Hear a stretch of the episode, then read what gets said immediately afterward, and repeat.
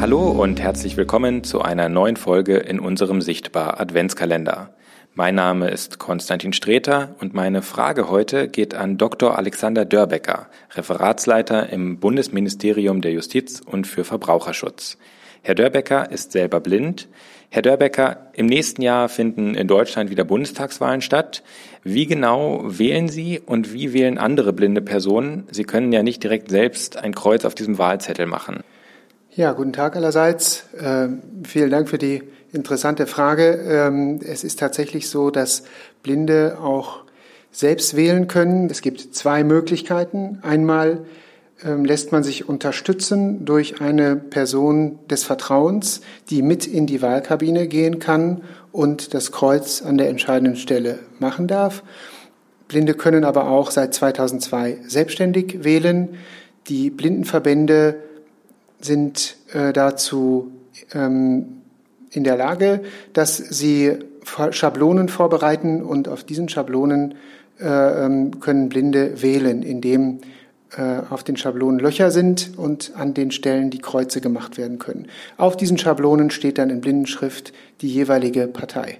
Würden Sie uns verraten, welchen Weg Sie wählen?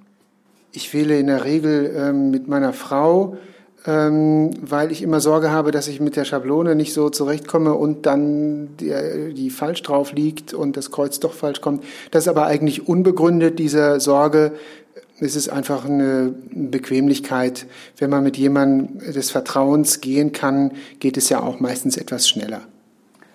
Jetzt ist ja im Grundgesetz festgeschrieben, dass Wahlen geheim sein müssen. Deswegen gibt es ja auch immer diese Wahlkabine, damit niemand von außen sehen kann, welche Partei man jetzt wählt oder welche Kandidaten. Wie verträgt sich denn dieser Grundsatz, wenn Sie noch jemanden mitnehmen können mit der Geheimheit der Wahl? Ist das an irgendeiner Stelle problematisch? Dafür macht man eine Ausnahme. Ähm, die Geheimheit der Wahl ist insofern natürlich dann da nicht gewahrt. Ähm, ähm, das ist, diese Ausnahme wird aber zugelassen, so ähnlich wie bei der Briefwahl, wo man auch die Geheimheit der Wahl nicht hundertprozentig sicherstellen kann.